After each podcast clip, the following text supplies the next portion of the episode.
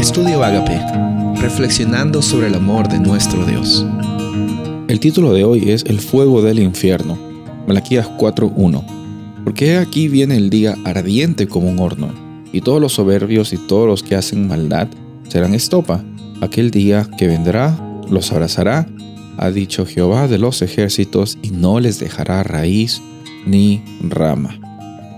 Cuando encontramos la, realidad, y hemos visto el día anterior, la realidad del juicio, eh, no tendríamos que estar preocupándonos por cuánto sufrimiento Dios nos va a causar, porque sabemos que Dios no usa estrategias de manipulación para cambiar tu conducta.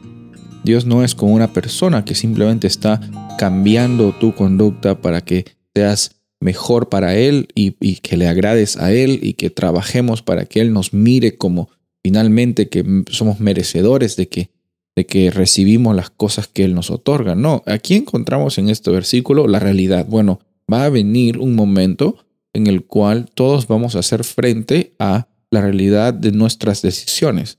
Una decisión para, para vida eterna o una decisión para muerte eterna. Cuando vemos la noción aquí del fuego eterno, o como vimos eh, eh, el día anterior, el fuego que no puede ser apagado. Es algo que no podemos evitar y es una consecuencia eterna. Van a haber dos consecuencias eternas para nuestra vida, la vida eterna o la muerte eterna. La muerte eterna no consiste en una angustia o un sufrimiento eterno. No consiste en que vamos a estar quemándonos y simplemente vamos a seguir sufriendo y sufriendo por toda la eternidad.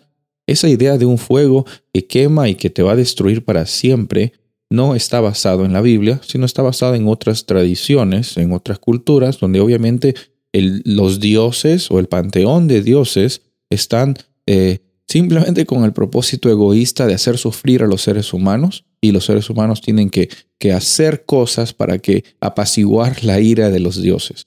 En la Biblia no encontramos la realidad del Dios del pacto, Jehová, eh, actuando de esa manera con sus hijos. Encontramos eh, todo lo contrario, que Él toma la iniciativa y establece un pacto de redención. En ese pacto de redención es que tú y yo tenemos la oportunidad de ampararnos.